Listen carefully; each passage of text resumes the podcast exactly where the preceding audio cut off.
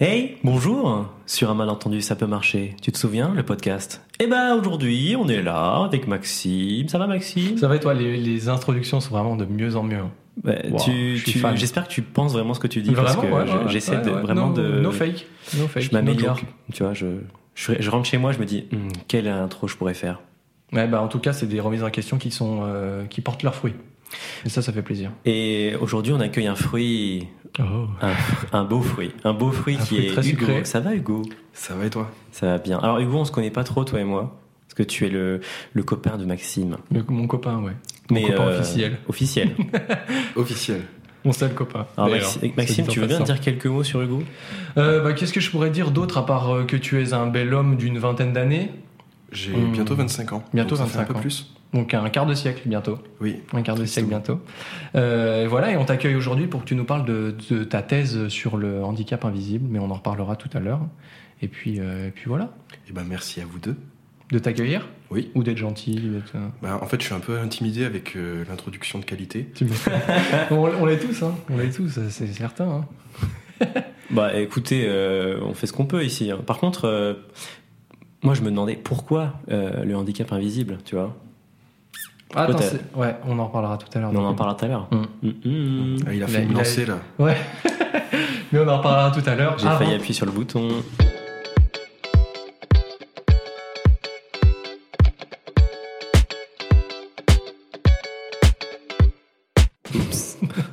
Avant toute chose, euh, est-ce que tu as une anecdote? Est-ce que tu nous as préparé une petite anecdote en rapport avec le handicap? Qui peut faire rire la population, qui ne la fera pas rire, il n'y a pas de problème, mais... euh, Ouais, j'en ai une ou deux en stock, mais je dois la raconter maintenant.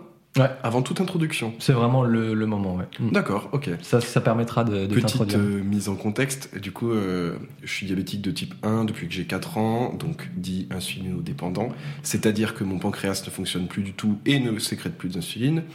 Du coup, je dois tout gérer moi-même avec euh, un capteur de glycémie, des injections, calculer ce que je mange, euh, le nombre de glucides, etc. Et donc euh, voilà, si c'était que ça, ce serait aussi simple, mais ça emporte son lot de conséquences, euh, que ce soit dans la vie de tous les jours ou même conséquences administratives et tout, euh, comme Ah bah beaucoup ça. de maladies. Ah bah, ça- Euh, et là, attendez, je réfléchis. Et c'est quoi la différence avec le, le type 2 Parce que souvent, euh, on Ouais. donne type 1, type 2. Et je me, tout à l'heure, je demandais à Maxime euh, s'il y avait des, des, des- différences seulement, euh, c'est génétique, ça s'est déclaré tout, euh, tout seul, ou si c'était genre euh, Oui. en termes de, de ce que ça demande comme compensation, de ce que tu viens juste de décrire juste avant? Alors, je suis très mauvais sur le type 2 et surtout, j'aime pas trop en parler vu que je suis pas trop. Je me sens pas trop légitime à en parler vu que je le vis pas. Et justement, c'est deux maladies totalement différentes. Et par exemple, tu as beaucoup de diabétiques de type 1 qui militent pour que le diabète de type 1 soit renommé pour éviter les amalgames. Ah, ok. Parce que, pour te donner une idée, ça représente à peine 10% des diabétiques, le type 1. ok. Là Ah où ouais. le type 2, c'est. euh, donc, c'est le type 2, ça se compte en centaines de millions de personnes. Dans le... Ouais, Bah pas- dire en Pas France. en France, évidemment. parce que ça serait vraiment que tous non. les Français, du coup. Non, non, non, non, oui. Et euh, en fait, ça part tous les deux du pancréas, mais il y a Mhm. des, des origines différentes, des évolutions différentes, des traitements différents. Euh, ça arrive à des moments différents, etc. Donc, c'est vraiment euh, deux maladies très distinctes et hum, souvent on en souffre beaucoup parce qu'il y a un vrai amalgame de ah mais oui je connais mon grand-père est diabétique etc tout ça Oui, bah. Euh, en sûr. aucun cas, ça- il s'agit de stigmatiser, hein, bien sûr, ceux qui ont un diabète de type 2. C'est juste que, que ce soit d'un sens comme dans l'autre, euh, quand une personne pense euh, tout savoir de ce que tu vis au quotidien, de ta pathologie, euh, en pensant à une autre, euh, c'est assez compliqué. Mm. Ouais, Ça, c'est ouais. sûr. hein.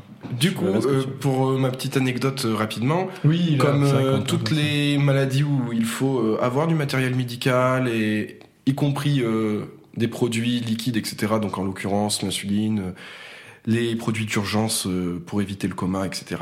Et ben lors des voyages, encore plus lorsque c'est en dehors de l'Union européenne. Là en l'occurrence c'était, je devais avoir un peu moins de 10 ans et on partait à Cuba. Oh, Et hum, donc avant, il est nécessaire donc d'avoir euh, tous les papiers de médecin, de tous les trucs aux normes, etc. pour euh, pouvoir prendre ton avion. Ok, euh, tu dois avoir un médecin qui dit tu peux y aller. C'est oui, vraiment l'orga encore pire que, que l'orga de base d'un voyage qui est déjà hyper lourde.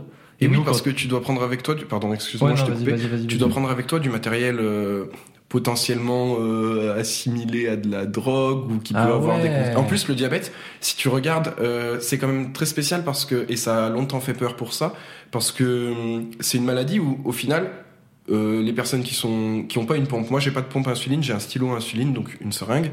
En fait, c'est une arme puisque Ah, si par exemple oui, bah oui. j'arrive par derrière et je te mets un, un coup de seringue dans le bras avec Ouais. une grosse dose, Ouais. euh, ça peut t'envoyer à l'hôpital, te mettre très mal. Ah oui, ok. Ouais, de là, euh, utiliser ça comme une arme. Ouais, parce qu'après, Ouais, tu parce peux que- dire ma canne aussi, c'est une arme parce que je frappe quelqu'un avec, ça Bah fait oui. mal. Moi, j'ai déjà eu des euh, problèmes dans un musée où euh, on me disait Oh, enlevez ça, tu vois. C'est quoi, c'est quoi ce truc là? C'est une arme? Non, c'est ma canne blanche. Tu c'est vrai. Fallait C'est- pas être futé pour euh, dire ça quand même. C'était un musée euh, anglais, donc c'était compliqué Ah, bah aussi de oui. se faire comprendre. Ouais. Surtout que t'as ton niveau. Oh, tu raconteras un jour l'anecdote de la. Your, euh, la meuf. euh, Non. si, si, tu Si, si, je raconterai, je raconterai. Pardon. Non, je t'en prie. et donc euh, pareil, il faut une, une un bagage aux normes et tout, étiqueté, tout ça, euh, voilà. Et euh, il y a tout le passage à la douane qui est un peu compliqué. En fait, là, c'est un peu au petit bonheur la chance euh, en fonction de sur qui tu tombes. Ouais. Et là, les personnes de la douane, euh, surtout un monsieur euh, très sympathique, Ouais. Euh, Je vois finir un truc Ouais, là. crains le pire. a regardé tout ça d'un œil euh, suspicieux, Ouais. euh, nous a toisé de haut en bas. Et euh, nous a dit dans le plus grand des calmes, je laisse passer l'enfant, mais pas le matériel. Non. Ok, donc le gars, euh, c'est de mort quoi. Évidemment, euh, monsieur, je peux survivre à peu près 5 à 7 jours sans mon insuline, Ouais. et encore, euh, on sait pas. Ouais. Euh, Est-ce que ça viendrait à l'idée pour quelqu'un de dire euh, je laisse passer cette personne, mais pas son fauteuil roulant C'est à peu ouf. près la même chose. Mais C'est pire que ça, c'est je laisse passer cette personne, mais pas son oxygène. Je Ouais, ouf, c'est vraiment. euh, Et du coup, je suis très fier parce que du haut de mes 8 ans et demi, j'ai retardé un avion euh, à Paris-Charles de Gaulle Ah, bien euh, ouais. je- euh, de une heure et demie à peu près. Ouais. Et il a fallu que le pilote de l'avion Ouais. vienne signer une décharge et, Oh. Et dire en gros qu'il me prenait sous sa responsabilité et que tout incident serait de sa faute pour Ah, que l'avion puisse partir. Ah ouais. Ah mais il était totalement euh, il était totalement abattu le pilote. Il a vu Bah, ça, il dit m'étonnes. marche sur la tête. Ouais. Mais il y a pas eu, t'as pas, le mec il s'est pas rendu compte de son erreur parce que des fois souvent les gens ils disent des trucs débiles Ah comme non, ça non, puis après non, ils disent il ah oui était pardon j'avais, Il était vraiment pas, oh. C'est son premier jour à se douanier parce que. ça se trouve ouais. Mais non, mais même dans les aéroports, euh, une fois. euh, le problème, c'est surtout quand t'es jeune et que t'as quelque chose qui se voit pas. Ouais. euh, c'est que c'est très compliqué pour. euh, ben, il y a beaucoup moins d'empathie. Ça, d'ailleurs, il y a plein d'études sociologiques, psychologiques qui le montrent. Ouais. Si rien ne montre que t'as un problème de santé. tu vas tout de suite être assimilé à quelqu'un de qui en Un joue, menteur, peut-être. oui qui ment qui, qui est feignant etc Ouais, ouais. et des fois, comme comme c'est assez lourd quand ils te font passer la douane, quand, t'es sur, quand tu tombes sur quelqu'un d'assez euh, compatissant, sympa et tout, euh, après ils te font passer sur les côtés pour pas que tu fasses la queue parce que ils t'ont déjà un peu euh, fouillé pendant 20 minutes et tout, donc ils se Mhm. disent on va pas rajouter. Ouais. Et j'ai déjà eu des gens, surtout une fois, une dame qui a fait un scandale parce que on passait euh, plus vite qu'eux. Comprenez pas, genre pourquoi eux ils passent, pas moi euh, Et ça. la douanière a dit euh, non, cette personne a une pathologie, donc on a, Mhm. on a fait le check-up et tout. euh, du coup, maintenant c'est bon. Ouais. Et elle a fait un scandale en disant ah j'ai des problèmes de dos, etc. Ce qui peut aussi, euh, d'ailleurs, ce qui peut aussi euh, être un handicap invisible, Ouais, tout à fait. ouais, c'est sûr. Mais euh, déjà mettre en mettre en comparaison de maladies, tout ça, et surtout euh, c'est toujours le même problème. Euh, Moi, je préfère plutôt que les droits des personnes qui ont un handicap euh, soient améliorés dans les deux sens, plutôt que dire ah j'en veux plus et on en enlève aux autres, Ouais, on en ouf. enlève à ceux qui en ont plus que moi, etc. Ouais, c'est sûr. ouais. Je préfère faire le nécessaire pour que ceux qui en ont moins arrivent à en avoir autant que les autres, plutôt que de dire je veux que ceux qui en ont un peu plus en aient moins, tu ouais, vois. bah oui, ouais, c'est sûr. Et ça t'est arrivé ce genre de truc à d'autres voyages? Ou c'est vraiment le seul où ça a été relou et- Euh, ah si, une fois dans le train, j'avais, j'ai fait une grosse hyperglycémie. J'avais pas d'autre euh, possibilité que de me piquer et j'étais dans un vieux TER euh, comme dans Harry Potter où c'est des Ok, trop stylé. où c'est des compartiments et il y a quatre personnes en face de quatre personnes à peu près. Et déjà je m'étais mis euh, à une extrémité dans un angle et à un moment Mhm. je dois me piquer. Ce que je fais, euh, déjà Oh. je me pique par dessus Ah, le pire. le t-shirt, ce que je dois pas faire, mais parce que voilà. euh, T'as pas envie d'enlever le t-shirt euh, dans tout le monde? Bah, en fait c'est ouais. pas du tout pour moi. C'est plutôt euh, s'il y a des personnes qui craignent que ça pourrait mettre mal à l'aise, etc. Ouais, ok. Parce que moi, en soi, euh, je je peux me piquer n'importe où, euh, je me rends même plus compte. Mhm. Et euh, je fais ça très discrètement. En plus, j'ai une seringue qui cache bien l'aiguille, tout ça. Ok. Trop bien. Euh, en face, il y avait une jeune femme et une dame qui m'ont fait un petit sourire. euh, ben, voilà, genre, elles ont très bien compris. Mhm. Et un monsieur euh, qui m'a regardé, qui s'est levé et qui a fait, qui a soupiré, qui a fait. pfff. Et il a hoché la tête de, tu vois, il a fait une ah là là. Je pense qu'il pensait que c'était de Oui, l'héroïne euh, ou un truc ouais, comme mais ça. clairement, il s'est dit c'est un drogué, tu vois. Ouais. Il m'a vraiment regardé de haut en bas, le regard plein de mépris. Oh, il y a- Et il y a- il est parti et je me suis senti mais trop bête. Ouais, tu m'étonnes. Et en ouais. fait, c'était trop bizarre comme sensation parce que ouais, c'était assez violent, tu vois. Et bon, au final, il y a Ouais. les deux autres, euh, les deux femmes qui étaient là, qui se sont senties super mal et qui m'ont dit quelque chose de gentil ou quoi. Ouais. Mais euh, c'est vrai que de voir que quelqu'un quitte le wagon euh, parce que j'ai dû me faire une injection, euh, ouais, ça m'a. Voilà, t'as vraiment eu la différence entre deux, les deux femmes sensibilisées qui ont reconnu euh, peut-être la piqûre d'injection d'insuline et Ouais. le gars qui était en mode Ah, super le drogué là. Mais moi, c'est vrai que je sais- je sais pas si j'aurais su reconnaître ce que c'était, mais euh, parce que franchement, je crois que j'ai jamais vu personne se faire une piqûre d'insuline devant moi. Et j'aurais peut-être eu effectivement pas le, le regard méprisant parce qu'il faut peut-être pas pousser. Je suis quand Mais même. ça se voit, euh, ça se voit que c'est pas de la drogue. Oui, c'est sûr, ouais. J'en ai une autre qui est pour le coup vraiment, bah, qui est rigolote, qui est très courte. Oh, yes. Euh, très récente aussi. Euh, L'été dernier, j'étais avec un de mes meilleurs amis qui m'avait gentiment invité à Saint-Jean-de-Luz. Wow. c'est de l'actualité Et malheureusement. nous avons De pris, nous avons pris un bus euh, pour aller à Biarritz, etc. Et c'était les Mhm. férias de Bayonne. Aïe. Ah oui, c'est une grosse fête ça. Ouais. Et oui, Ça en revenant de, en revenant de par là-bas, euh, donc il y avait beaucoup de gens qui revenaient de la feria euh, et d'autres non, Mhm. euh, reconnaissables à leur petit turban rouge, etc. Et Ouais. certains qui avaient l'air un peu en moins bon état que d'autres. Ouais, Dont deux messieurs euh, dans le bus qui étaient très joyeux et qui hurlaient des choses incompréhensibles ou. Et L'alcool, quoi. Tout, oui, ouais. c'était l'été, donc euh, j'étais en t-shirt à manches courtes, donc j'ai mon capteur de glycémie qui fait, pour ceux qui voient pas du tout, en gros c'est, il y a, il y a un petit truc en plastique qui fait à peu près la taille d'une pièce de 2 euros sur mon bras, sauf que c'est blanc. Euh, Peut-être vous en avez déjà vu, on en voit de plus en plus l'été. Et et donc il y en a un, en gros ils étaient un peu derrière moi, et il y avait mon pote devant moi sur un siège, et moi j'étais là et tout. Et il y en a un, il se lève dans la rangée et il me tapote sur le bras sur mon cathéter. Waouh, genre Trop bizarre. sans, pression. tu fais Sans ça pression, mais il fait pop pop pop, tu vois comme ça en mode. euh, Qu'est-ce que c'est? Et là, je me retourne surpris que c'est assez intrusif, tu vois. C'est. Bah ouais, tu bien vois, sûr. Et je me dis what the fuck. Et hum, et là, les deux, ils se lèvent, ils font Mesdames et messieurs, votre attention. Oh non. Nous avons un hypoglycémique dans le bus. Oh non. Déjà hypoglycémique et tout. Grave. Et genre vraiment, j'avais envie de mourir. Mon, mon visage, Bah, mais transpirait le seum. Vraiment, Ouais. genre c'était catastrophique. quelle horreur. Et voilà. Mais qu'est-ce qui Oh, t'a a- mis a- euh, mal à l'aise Le fait qu'ils hurlent comme ça euh, Bon, en même temps, quand t'es, quand t'es mis sur la place publique en mode regardez-le tous, quoi que, quoi que Parce soit que, la raison Il y originale. a souvent des mecs bourrés euh, qui m'ont touché mon capteur, etc. Et tu sais, ben, déjà, déjà euh, toucher quelqu'un que tu connais pas sans son consentement et tout, ça peut être un petit peu intrusif. Un et peu, ouais, euh, beaucoup, ouais. bah, cette année, ça m'est arrivé deux fois dans le métro que souvent c'était des messieurs un peu euh, éméchés, mais une fois Ouais. c'était quelqu'un de mon âge à peu près. Euh, je pense qu'il avait pris aussi euh, Mhm. quelques plantes. Et Ouais. euh, pareil, il arrive, euh, il arrive, il me tapote sur le bras, il me regarde, il me fait Ah bah toi, mon pauvre, t'as pas l'air en bonne santé. hein.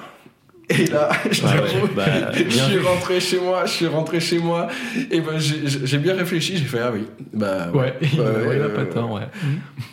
Non, mais, non, mais, euh, je le prends bien, moi, moi ça me fait marrer, après ça me Ouais. fait des histoires à raconter, Oui. mais il y a des gens sûr. qui peuvent être malades depuis peu, ou avec qui c'est. Pour qui c'est beaucoup plus dur à accepter, ouais, tout ça. ouais. Euh, je sais qu'il y a énormément de maladies lorsqu'il y a un dispositif médical ou quelque chose qui se voit, Mhm. euh, où les gens ont beaucoup du mal à aimer leur corps euh, à cause de ce dispositif ou un cathéter ou quoi, parce qu'ils sont obsédés par ce truc, ils ont l'impression qu'on voit que ça. Ouais, Et ça, c'est le genre de comportement qui peut, à mon avis, vraiment aggraver des complexes. tu m'étonnes. D'ailleurs, rien à voir, mais pourquoi les capteurs ils sont pas genre couleur chair au lieu d'être cool- au lieu d'être blanc? Ça, ça permet Je travaille pour un labo, moi J'ai pas cette information. pas, ouais, c'est vrai que je... Mais on, une question à poser au labo. Ouais. On leur enverra. on leur enverra un DM. ouais. Ou s'il y a des gens qui savent, n'hésitez pas. Ça peut être euh, une bonne idée. Mais en tout cas, je suis très très chaud qu'on fasse euh, qu'on refasse un épisode. euh, Axel, tu me dis si je me trompe. euh, la, la saison prochaine sur le diabète en tant que tel, parce qu'il y a tellement de questions. Bah, c'est vrai que de- c'est un sujet euh, qu'on on pourrait faire une heure là-dessus, quoi. Ouais, c'est ça. vrai, Surtout euh, les diabètes en fait. A diabètes, ouais. et-. Parce qu'il y a le. Ben, on parle surtout type 2, type 1. Après, il y a, il y a souvent les diabètes euh, euh, gestationnels. Oui, donc, exact. euh, ouais. Pendant la grossesse. Mhm. Et après, il y a d'autres types de diabètes qui sont euh, un peu plus. Ben, carrément plus rares. Ouais. Et déjà, ça pourrait être euh, bien pour, pour permettre aux gens. Parce que c'est vrai que vraiment, euh, je reviens dessus, mais l'amalgame, c'est très compliqué. euh. Ouais. Quand on dit, ah oui, euh, t'as mangé trop de sucre, tout Ouais. ça, t'as Bah pas eu non, une bonne hein. hygiène de vie. Bah, ça montre bien que les gens sont très peu sensibilisés Ouais, euh, c'est ça. Ouais. Sur euh, ce que ça représente, quoi. Ouais, puis toutes les conséquences aussi, puisque on, on voit à peu près à quoi ça ressemble le diabète, mais euh, de là, les gens disent ouais, t'es, diabétique, t'es pas handicapé, t'es diabétique. Ah mais Bah tu sais qu'on ouais, me, le dit- mais- on me le dit tout le temps. Bah J'ai une nouvelle amie qui, qui est pas française et qui euh, ne peut pas concevoir que le diabète est un handicap. Ah ouais. Est-ce que dans son pays, c'est pas considéré comme ça? Ou En fait, je sais pas, mais pour travailler dessus, tu vois, il y a, il y a une image euh, qui est très lourde maintenant euh, autour du terme handicap. Oui, c'est vrai. Ouais, que c'est vrai. Tout de suite, Mhm. c'est médical et problème. C'est euh, Ouais. médical. Et déjà, Ouais. ben, d'ailleurs, on pourra en parler tout à l'heure. euh, moi, je, je le vois euh, autour de mes travaux, etc.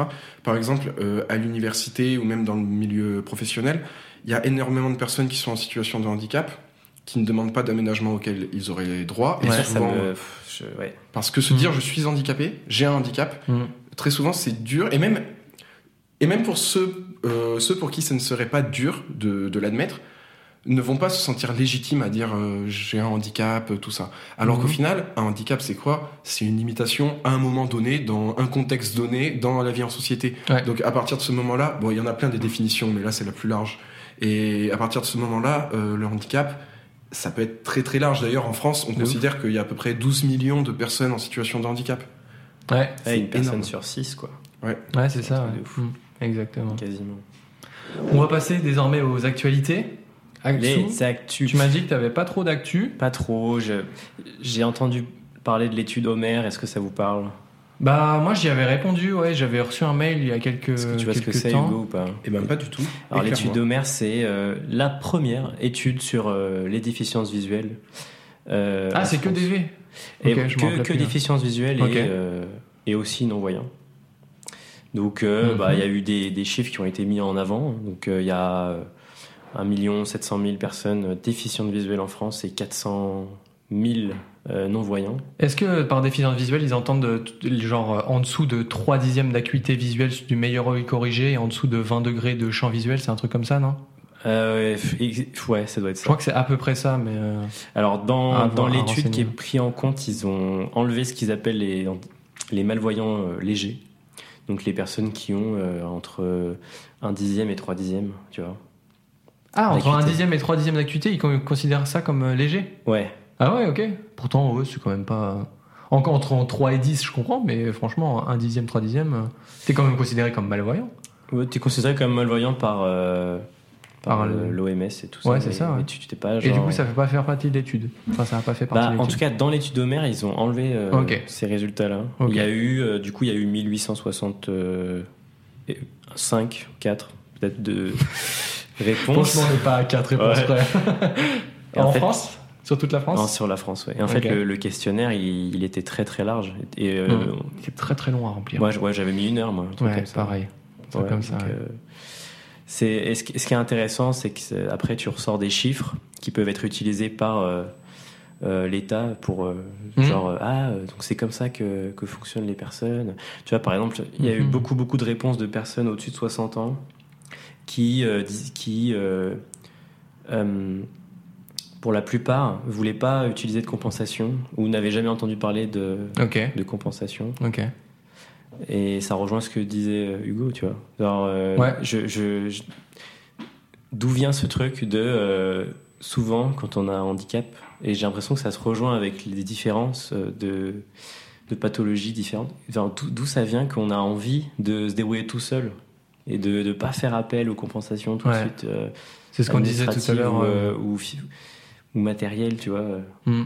Est-ce que c'est ouais, une question d'éducation? Est-ce que c'est une question de juste on connaît pas euh, les, les dispositifs qui existent pour nous aider? Est-ce que En fait, déjà, historiquement, les personnes euh, handicapées ou situation de handicap, ben, pareil, sur, euh, sur la sémantique, sur les termes, ben, Ouais, il y a différentes écoles. ouais. Euh, ben, historiquement, les personnes, elles ont été ostracisées au final.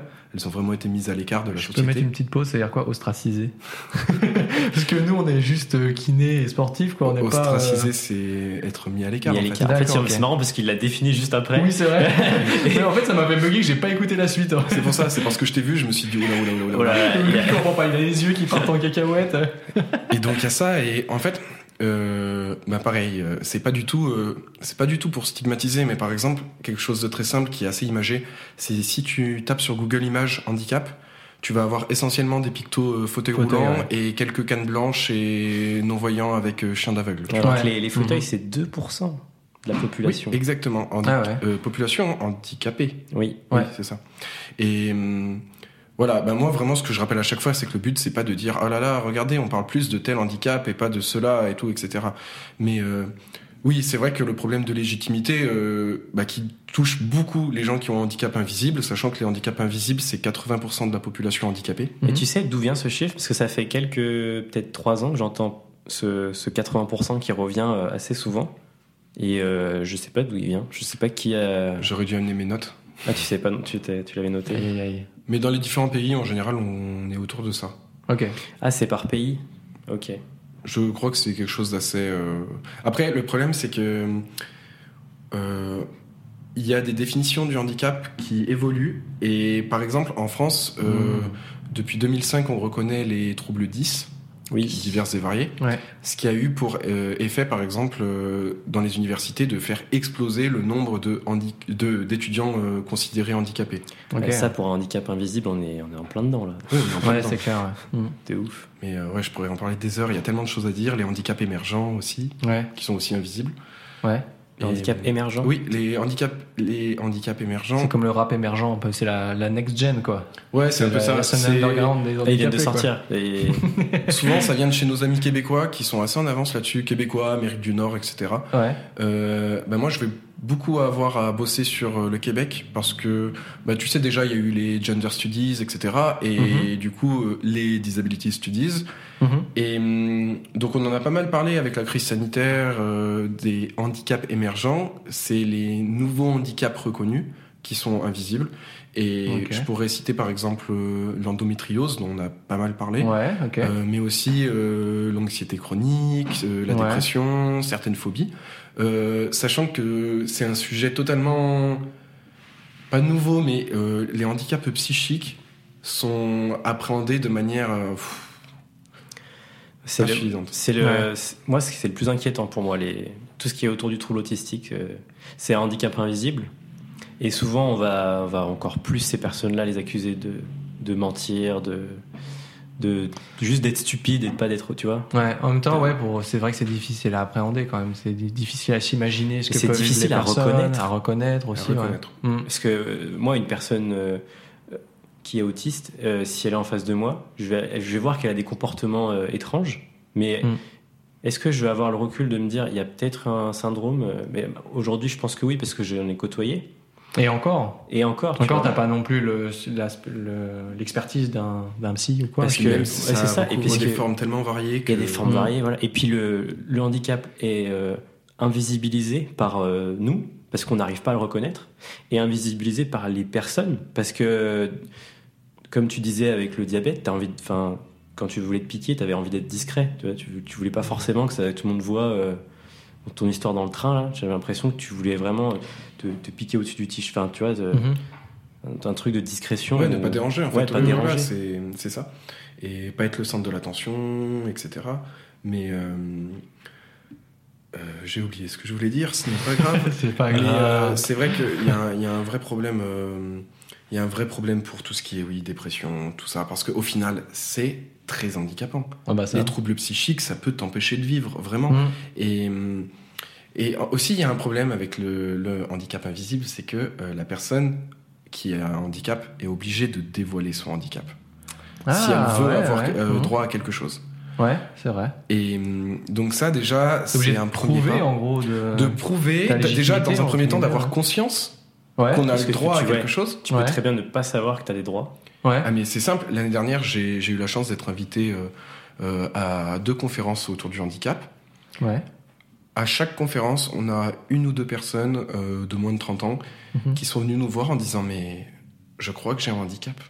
Et à chaque Ouais. fois, ces personnes avaient en effet euh, bah après euh, là je me je me place pas en tant que j'ai pas de compétences médicales etc Mhm. mais en disant oui parce que j'ai tel problème de santé mais je, je savais pas que je pouvais le qualifier de handicap Ouais, ok, ouais. et donc on dit si si c'est totalement reconnu c'est Ouais. reconnu par la loi etc et après, là aussi, on pourrait en parler longtemps. Euh, depuis, bon, allez, depuis les années 2000, même un peu avant, mais oui, beaucoup en France, c'était la loi de 2005, etc. Euh, on a des, des lois qui sont, quand on regarde, qui sont en apparence très protectrices, très même pas parfaites, mais franchement, qui sont assez progressistes et qui sont prometteuses. Mhm. Mais euh, en fait, et pas seulement en France, il y a un problème, c'est celui de l'effectivité du droit. Ouais, carrément. Parce que du coup, on essaye toujours de faire des réformes, les différents gouvernements, qu'importe le bord euh, politique, euh, essayent de faire des, des réformes, des projets de loi, etc. Sauf qu'il y a un moment, euh, déjà, il y a une question d'argent, comme Ouais. beaucoup, Ouais. comme, comme pour beaucoup de choses. Mhm. Il y a une question de formation, il y a un facteur humain, puisque euh, à un moment ou un autre, ça va toujours bloquer pour une personne qui a un handicap, invisible ou non, euh, au niveau de un des maillons de la chaîne, en fonction des interlocuteurs qu'on va rencontrer. Que ce soit en milieu professionnel, tout ça, que Ouais. ce soit en milieu hospitalier. Et, et c'est ça, le, le- le- le problème, c'est qu'on peut pas... On peut pas rendre le facteur humain euh, similaire à chaque fois, etc. Et donc, euh, ça passe par de la pédagogie, ça passe par de la formation, mais par beaucoup de temps, euh, par de l'argent. C'est par Ouais. voilà. Donc on ça. sait comment faire. C'est ça aussi que disait l'étude Homer, un, un gars qui travaillait dans l'accessibilité numérique. C'est qu'on sait comment faire, on sait comment euh, adapter un, un poste, par exemple, euh, euh, pour euh, un, un standardiste, tu vois, Ouais. genre un truc. On sait comment rendre le, le poste totalement accessible. Mhm. C'est juste que euh, la mise en place, c'est un une galère. C'est une galère de ouf. Ok, ouais. Donc ça, ça, Ouais. ça a été permis d'être mis en lumière par, par l'étude aussi, Mhm. ce que tu disais. Mais c'est vrai qu'on pourrait en parler des heures de ces trucs-là. Et c'est en ce sens que sur un entendu ça par marché, c'est pas, termi c'est pas terminé. Hein. C'est pas prêt de se. Franchement. euh. Euh, ce sera tout pour l'étude Homère ou t'as d'autres choses à ajouter? En fait, j'aurais d'autres choses à ajouter, mais Wow. je- moi, ce, que je veux ajouter surtout, c'est il faudrait aller voir euh, de plus près euh, par vous-même, si ça vous les intéresse. résultats, ouais. Parce que c'est un rapport de 250 pages, du coup, c'est en fait c'est compliqué Ah oui, de. tu de donnes envie aux gens d'aller voir. Grave de fou. C'est un PDF de 250 pages. Non, bah, par contre, il y a, il y, a, il y a une vidéo YouTube qui dure 3 heures, Ah bah voilà. C'est Oh, un peu mieux là déjà. C'est vachement plus Voilà. accessible. qui, euh, qui euh, en fait, faut, faut, les- à la fin, vers 2h, 2h30, il donne les, les, les chiffres. Ouais, Tout, donc. tout le début, ça sert à rien. Ok.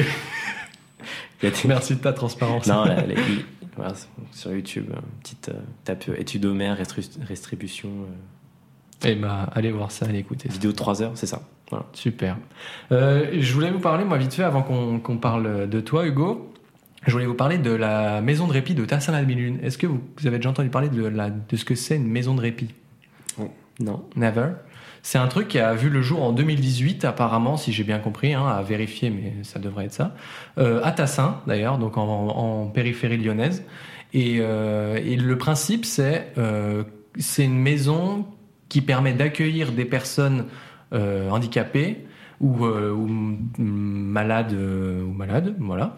Et euh, ça permet de décharger les, les aidants, parce qu'on on en a parlé euh, quand on était avec Audrey et Justine dans le deuxième épisode, si je dis pas de bêtises que les aidants sont, euh, peuvent être épuisés par le fait d'aider leurs leurs proches en situation de handicap.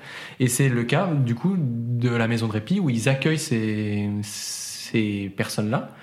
Donc, le, les familles ont le droit, enfin, je dis les familles, mais ça peut être n'importe quel, n'importe quel proche, elles ont le droit à 30 jours par an de, d'accueil, en gros. Et là où c'est ce que j'avais du mal à comprendre au début, c'est pas les familles en tant que telles qui sont accueillies, c'est les patients qui sont accueillis.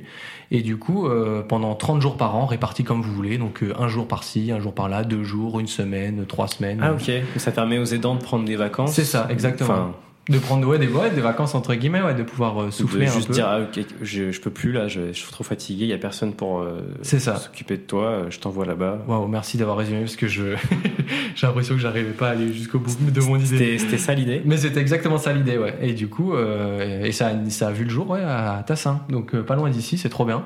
Et il y en a une deuxième qui a ouvert apparemment il y a récemment quelque part en France, d'autres je sais pas. Mais en tout cas, c'est une super initiative. Bah, c'est trop bien. Voilà. Malheureusement, les aidants sont assez souvent passés sous silence. Ouais. Alors que oh, moi, je- moi, à chaque fois, je vois les. Qu'importe la pathologie, les parents d'enfants euh, qui ont un handicap, une pathologie euh, bah, qui est présente au quotidien, euh, c'est un, un second métier. hein. Ouais, de fou, ouais, vraiment. À moi, quand je repense à ma mère quand j'étais enfant et tout, oh, j'ai une culpabilité, même si j'y pouvais rien, parce Ouais. que je me suis dit, waouh, le nombre de sacrifices, de choses qu'elle a. En plus, elle m'a élevé seule, donc je me dis, waouh, Ouais. c'est. Ouais, puis euh, Ouais, peut-être qu'elle avait jamais chaud. entendu entendu parler du diabète avant, tu vois. Ouais, tu... Ouais, bah, c'est ça, souvent. C'est sûr, en, en général, la maladie, elle te tombe dessus. euh, Mhm.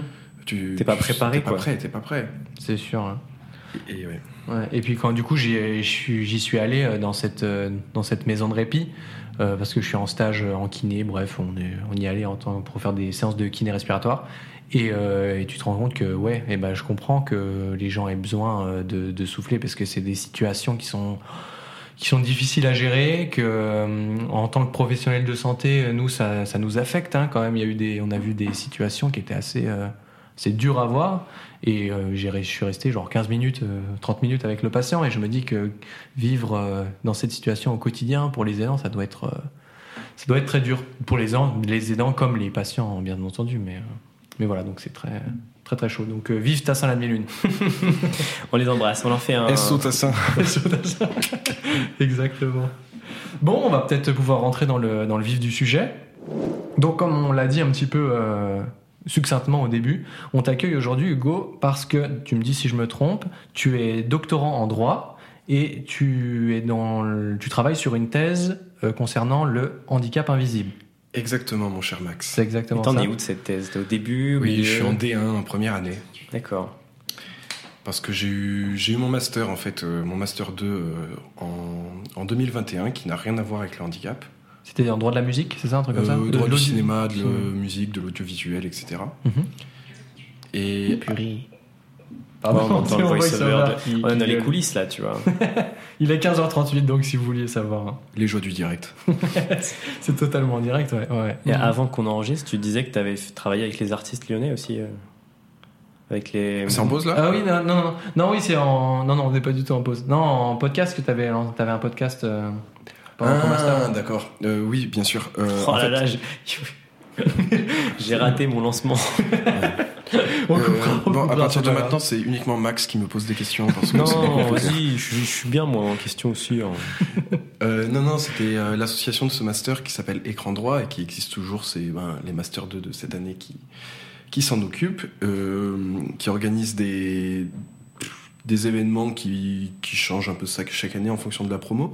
Et nous, on avait fait un petit podcast bon, qui n'existe plus, euh, Oh. qui s'appelait Microcosme, où on faisait venir des artistes plutôt musicaux euh, de Lyon. Et Ça n'existe plus, mais on peut retrouver les épisodes quand même? Euh, je ne sais plus parce que tu sais, c'est ça demande un financement, je crois, tous les mois pour que les podcasts restent en ligne. Ah ouais?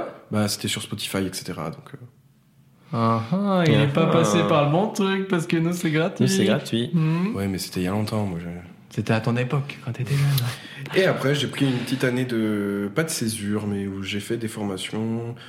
J'ai passé un diplôme en droit animalier. C'est vrai? Trop bien. Et euh, aussi, ben, du coup, euh, il y a la clinique juridique de ma fac qui faisait cette année-là des actions sur le droit du handicap. Et du coup, je me suis dit, mais c'est un signe du destin. J'y suis allé. Mhm. Parce que j'avais vraiment. En fait, j'ai adoré mon cursus, mon master. Et, mais je voulais vraiment faire quelque chose de plus humain, je pense. Mhm. Et parce que ça m'aide vraiment, en fait, euh, à me motiver, tout ça.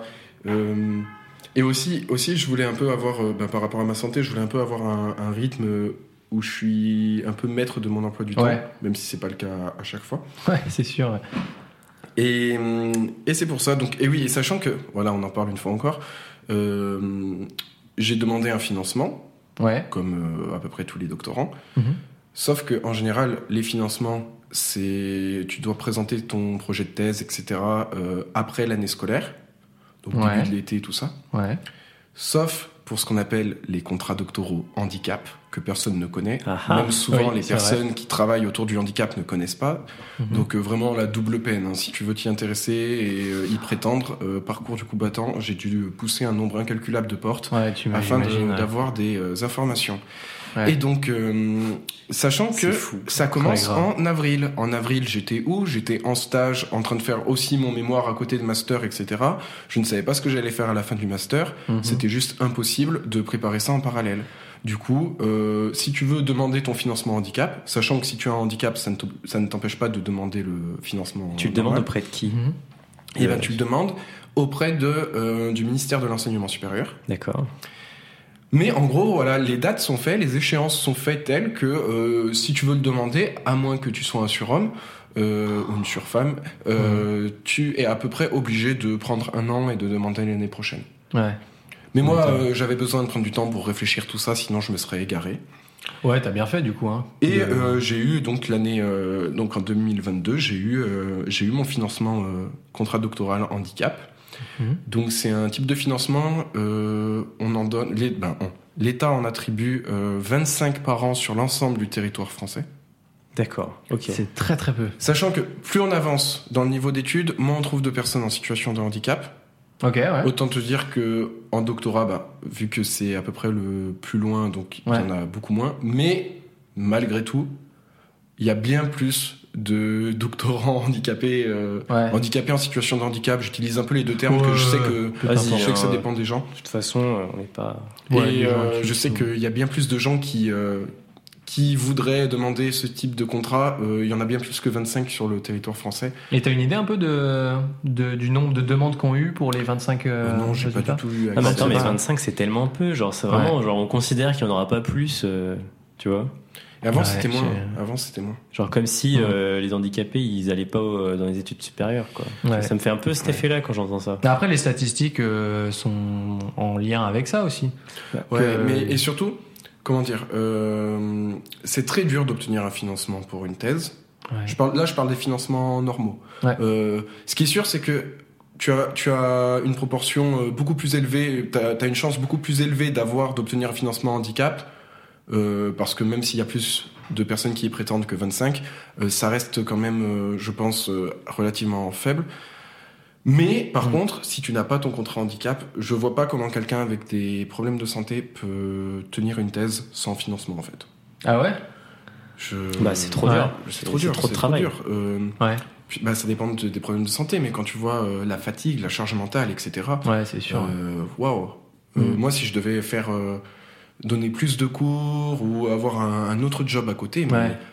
déjà, ce serait pas possible. Et Mm. si c'était possible, ma vie serait santé travail. Et je ne veux pas que ma vie soit santé travail. Déjà que tu travailles comme un, comme un acharné, alors en plus, si tu devais euh, financer à côté, ouais, ce serait, Ouais. ce serait bien compliqué.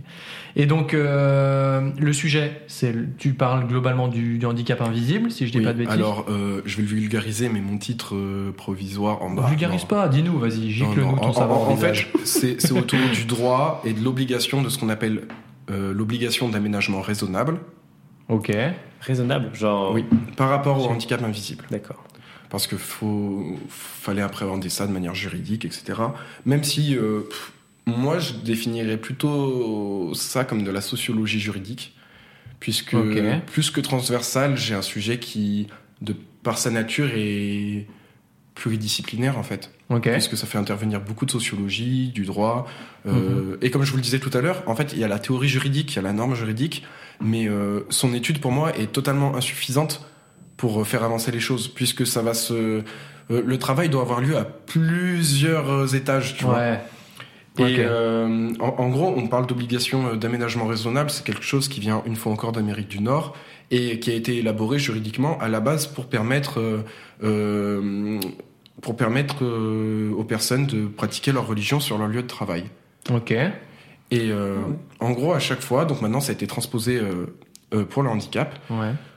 Pour grossir le trait, c'est euh, dans toutes les situations, euh, que ce soit à l'université, à l'école, au travail, c'est, on va dire que les personnes qui ont un handicap, en fonction de ce handicap, ont le droit à avoir des aménagements pour Ouais. compenser.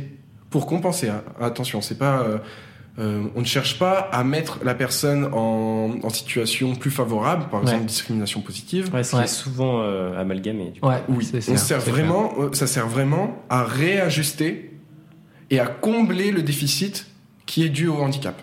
Yes. Et ça, tu vois, Of les personnes, bah, en tant que personne aussi euh, déficiente visuelle, Ouais. et, et j'ai déjà entendu ça plein de fois, de, de, de trucs de légitimité. Je- on revient là-dessus, mais euh, le truc de. euh, même moi, je le vis comme un truc qui m'avantage, qui, qui est pas là pour compenser, mais pour. Et oui. euh. Ouais.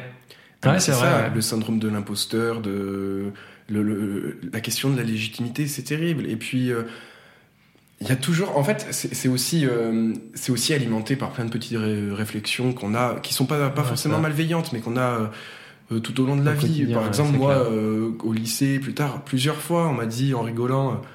Parce que j'avais un tiers-temps, quand, quand un examen était un peu long, tout ça, que j'avais un tiers-temps ou quoi, les ah la chance ou les euh, Ouais. où euh, une fois je me rappelle on m'a dit euh, ouais il a bon dos le diabète parce que j'avais Oh, raté un examen. Ouais. et et pareil je sais que là il y a potentiellement des gens qui vont écouter qui vont se dire ouais bah le diabète et tout mais en fait dites-vous et moi c'est ce que j'essaye de faire désormais c'est que pour chaque pathologie déjà il y a une pluralité de d'individus de manières dont les organismes réagissent etc Mhm. et moi, je vois avec les gens qui ont la même maladie que moi, on la subit pas de la même manière, on rencontre pas les mêmes difficultés. euh, et la légitimité, mais c'est c'est un vrai problème. Ouais. Euh, euh, à la fac, on a plein d'étudiants qui vont, par exemple, aller au rattrapage, avoir des moins bons résultats, voire redoubler ou abandonner, Mhm. Parce qu'ils n'o- n'osent pas, parce qu'ils ne savent pas qu'ils peuvent demander des aménagements, parce qu'ils ne se sentent pas légitimes, alors que s'ils le faisaient, euh, moi j'ai déjà vu des copies de personnes qui auraient besoin d'un aménagement, qui auraient droit, Ouais. et je, je vois, tu, tu peux le voir des fois en lisant la copie que c'est vraiment un manque de temps, etc. Mais quand tu vois par exemple que c'est une pathologie où euh, il aurait fallu du temps en plus, et que ce qui a été fait jusque. bah, que la partie qui a été faite est très qualitative, mais que comme il manque un tiers du devoir, ben la note sera insuffisante. Ouais. Mais quelle frustration Ouais, j'imagine. ouais. Oui, parce que tu peux euh, dire ça parce que tu donnes des cours à la fac aussi. Je sais pas. Oui, je sais oui, pas je si- donne des cours. euh, alors, je suis chargé de TD, donc c'est-à-dire euh, je suis, je suis assistant de, de prof, donc je j'ai deux classes de j'ai deux classes de première année, donc deux classes de 35 euh, étudiants. Et du coup, c'est pour ça que ouais, tu as, accès aux copies et que tu vois et que tu arrives à analyser les copies que tu vois, etc. Oui, exactement. Et quand tu remarques ça, toi, tu as, déjà eu une démarche d'aller voir la personne et lui dire euh, ben, qu'est-ce qui s'est passé? Est-ce que tu as besoin de plus de temps? Est-ce que tu sais que le tiers-temps, ça existe? Enfin, Alors déjà, j'essaie de ben, pas stigmatiser et tout parce que les gens, ils- ça peut être très compliqué. Et moi, j'ai pas, je pense déjà, j'ai pas le droit et j'ai ouais. pas être intrusif comme ça.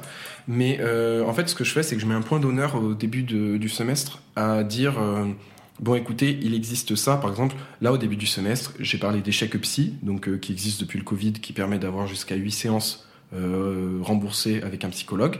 Ah, En dehors, ça, je savais pas que ça existait. je Non, savais mais- pas du tout non plus. En dehors d'un psychologue de la fac, sachant que euh, il y en a pas assez qui participent au dispositif, parce que je pense que c'est mal rémunéré par l'État.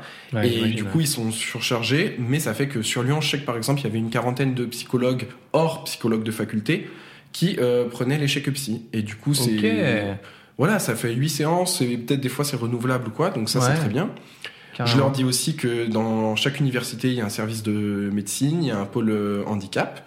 Parce que pareil, euh, il y en a plein qui savent pas que euh, il y a un vrai service de médecine avec médecin généraliste, psychiatre, psychologue, gynécologue, etc. à la fac. Effectivement, Et- je savais pas. non Je savais qu'il y avait des médecins et tout, mais je pensais que c'était intrinsèque nous à notre fac de, de santé et que du coup c'est pour ça. Mais en fait, Ah non, non, rien non, à voir. c'est Ok. partout. Et euh, Mhm. et il y a un autre service qui est le pôle handicap, qui là s'occupe purement du handicap et des aménagements, etc. Parce que moi, j'ai en tête le mot euh, mission handicap. Oui, c'est la de ça Ouais, la même de ça. Et euh, ça va dépendre d'une fac, etc. Et, et des fois, il y en a, ils savent pas que ça existe. Et des fois, je leur dis, vu que je travaille dessus, je dis attention. Si je dis si vous avez besoin d'un aménagement, si vous avez un handicap, tout ça, vous devez l'entendre au sens large. Et je donne quelques exemples, tout ça. Mhm. Des fois, il y en a qui sont venus m'en parler, mais hum, moi, en, en tant que prof, tout ça, je peux écouter, mais je veux vraiment pas franchir la barrière, donc euh, je préfère donner les informations. Ouais. et diriger vers quelqu'un de compétent. Ouais. C'est- très Parce que mature je, et je veux pas du tout outrepasser euh, mes prérogatives, tout ça. Mhm. Donc je donne les informations et voilà, j'ai pas j'ai pas envie et j'ai pas à être intrusif tout ça. Et euh, et donc voilà, déjà le simple fait de dire que ça existe, euh, ça peut être ça peut être super euh, super bien. Je pense que si si on généralisait ça 5 minutes au début de l'année dans à peu près chaque cours, déjà en termes d'information, parce que sinon bien sûr euh, très souvent les pôles handicap, les missions handicap et tout, euh, eux ils font leur maximum. Mais on arrive à un moment où depuis 2005, je le disais, le nombre d'étudiants en situation de handicap augmente énormément. Et encore, il y en a de très nombreux qui ne font pas valoir leurs droits.